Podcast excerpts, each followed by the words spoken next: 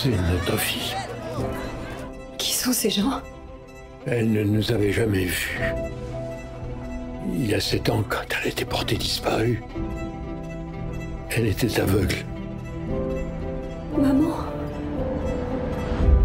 Vous vous souvenez du déroulé des événements qui ont mené à votre disparition?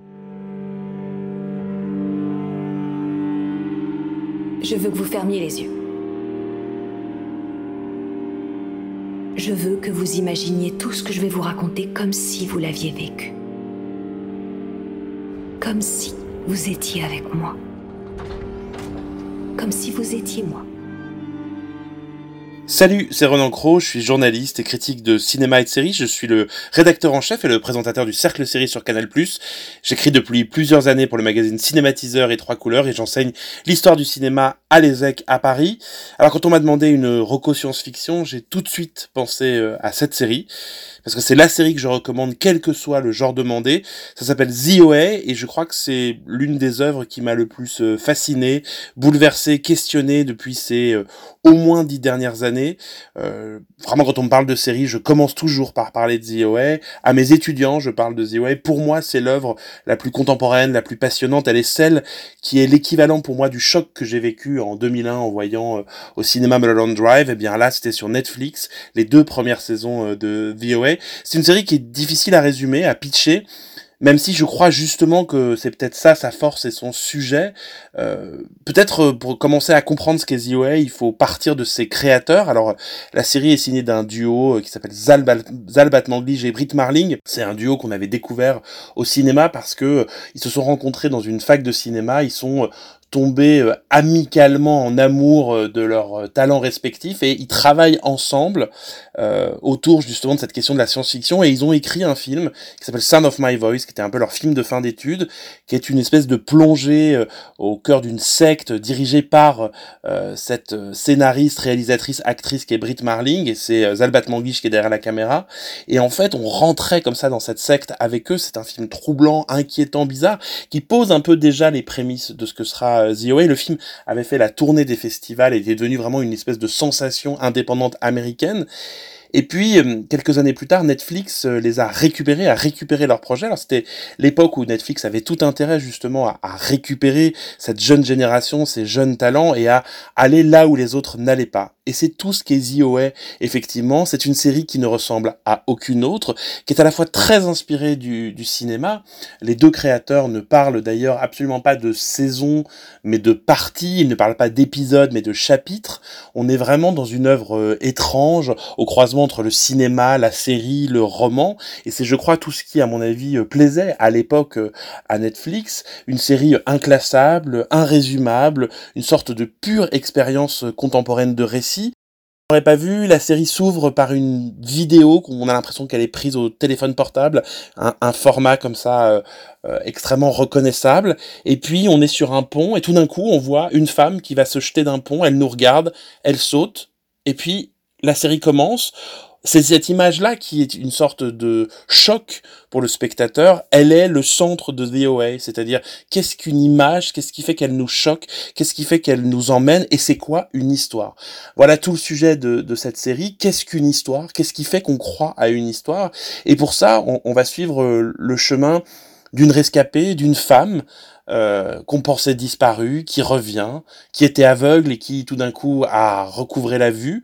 Et cette femme va avoir besoin de raconter son histoire, de créer une sorte de groupe autour d'elle dans, dans le grenier d'une maison euh, abandonnée et elle va petit à petit rassembler comme ça une sorte de famille de personnages tous disloqués, tous malades, tous fatigués, tous euh, blessés et par le pouvoir de ses mots, par le pouvoir de son histoire, elle va les rassembler. Et ce qui est très fort, c'est que, en fait, cette série, qui au départ paraît comme ça extrêmement linéaire, va en permanence éclater, partir dans tous les sens. En fait, euh, The OA emprunte à la Scheherazade des Mille et Une Nuits, puisque cette héroïne, à nouveau jouée par Britt Marling, euh, est un personnage qui va raconter raconter son histoire, son histoire qui euh, s'ouvre par un générique au milieu du premier épisode. Moi, je me souviendrai longtemps de la façon dont ce premier épisode, ce générique a démarré et où tout d'un coup, la série semble ouvrir les portes d'un monde et on va suivre donc l'histoire de ce personnage, cette histoire tragique, inquiétante, avec une sorte de gourou qui euh, l'enlève, avec une histoire d'amour, une histoire de séquestration, mais aussi une histoire de science-fiction, d'au-delà, euh, de monde euh, parallèle ou de monde étrange. Et ce qui est très fort et ce qui est très surprenant dans, dans cette première saison de The OA, c'est que tout ça n'est que peut-être une pure histoire. Et c'est la beauté de ce récit inventé par euh, Zalbat Manglige et Brit Marling, qui est au fond, qu'est-ce qui fait qu'on croit à cette histoire? Est-ce que, comme les personnages petit à petit qui écoutent tous les soirs cette femme leur raconter son histoire, on a envie en fait que ça fonctionne, on a envie de savoir la suite. Et quelque part, Zalbat Manglige et Brit Marling mettent en abîme dans cette première saison notre euh, place de spectateur de série à suivre, comment on suit le récit, comment on a envie que les péripéties avancent, comment on a envie que les personnages euh, finissent par aboutir à leur quête. Et ce qui est très étrange, c'est que petit à petit, s'immisce le doute, la question peut-être que depuis le début, ce que nous voyons n'est peut-être qu'une mise en abîme d'une fausse fiction, peut-être que, en fait, cette femme est folle, peut-être que cette femme ment. Magnifiquement, la série va faire de la croyance à la fiction un principe de survie dans une scène, euh, dans un dernier épisode de la première saison qui est phénoménal. C'est une scène bouleversante dont je ne révélerai pas ici les enjeux, mais qui, à travers un pur geste de fiction, pour ne pas trop le révéler, une danse qui va devenir évidemment euh, extrêmement symbolique de la série, tout d'un coup fait le pont entre la pure fiction, le pur monde merveilleux, et puis la réalité brutale, tragique, et peut-être que la croyance dans la fiction, c'est ce qui pourrait euh, nous sauver. Cette euh, première saison se finit dans une espèce de choc du spectateur. On est fasciné par la façon dont la série n'a eu de cesse de raconter sa propre existence. On a attendu longuement la saison 2, et puis elle est arrivée. Elle est encore plus complexe, plus étrange. Elle s'intéresse cette fois-ci par un jeu de passe-passe scénaristique à la question justement du mystère. Qu'est-ce qui fait mystère? Qu'est-ce qui donne envie d'en savoir plus?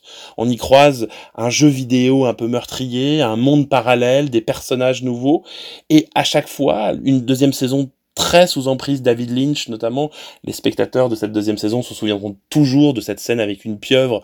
Il y a vraiment quelque chose dans The qui dépasse l'imaginaire et qui est vraiment toujours au croisement entre justement la fiction, la science, le rêve, la métaphysique, et constamment tout ça dialogue euh, de manière assez subtile et en même temps toujours très spectaculaire. Ce qui est très fort, et moi ce qui me bouleverse avec The OA, c'est la façon dont constamment le public est sommé d'être sidéré par les images, ou en tout cas de se laisser aller par ces images, d'y croire ou de ne pas y croire, et de questionner sa place de spectateur.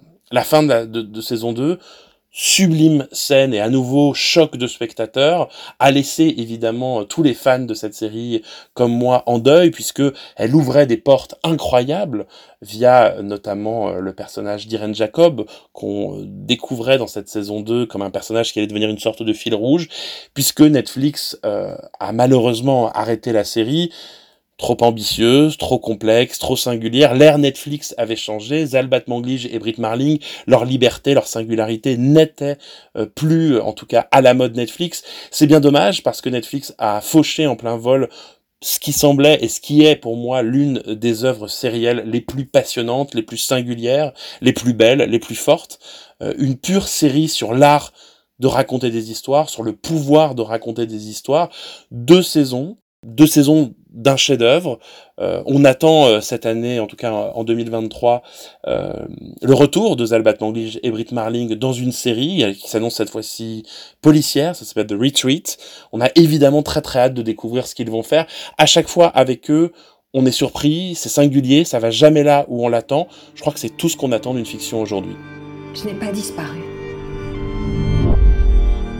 Je suis restée présente tout du long. Mais la plus grosse erreur que j'ai faite a été de croire que si je tendais un beau filet, je n'attraperais que de belles choses.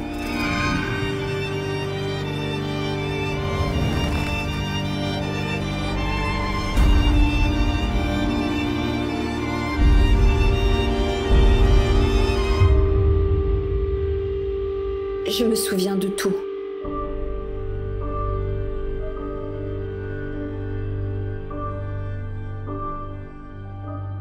Si les journalistes cinéma dans le mensuel Teaser et le journal Trois couleurs, Renan Cross aborde aussi avec passion l'univers de nos séries favorites. Host est rédacteur en chef du Cercle Série sur Canal+, il y décortique tous les mois et en compagnie de ses chroniqueurs et chroniqueuses l'actualité sérielle. Retrouvez les projets de Renan Cross en description de ce podcast et la série The sur Netflix.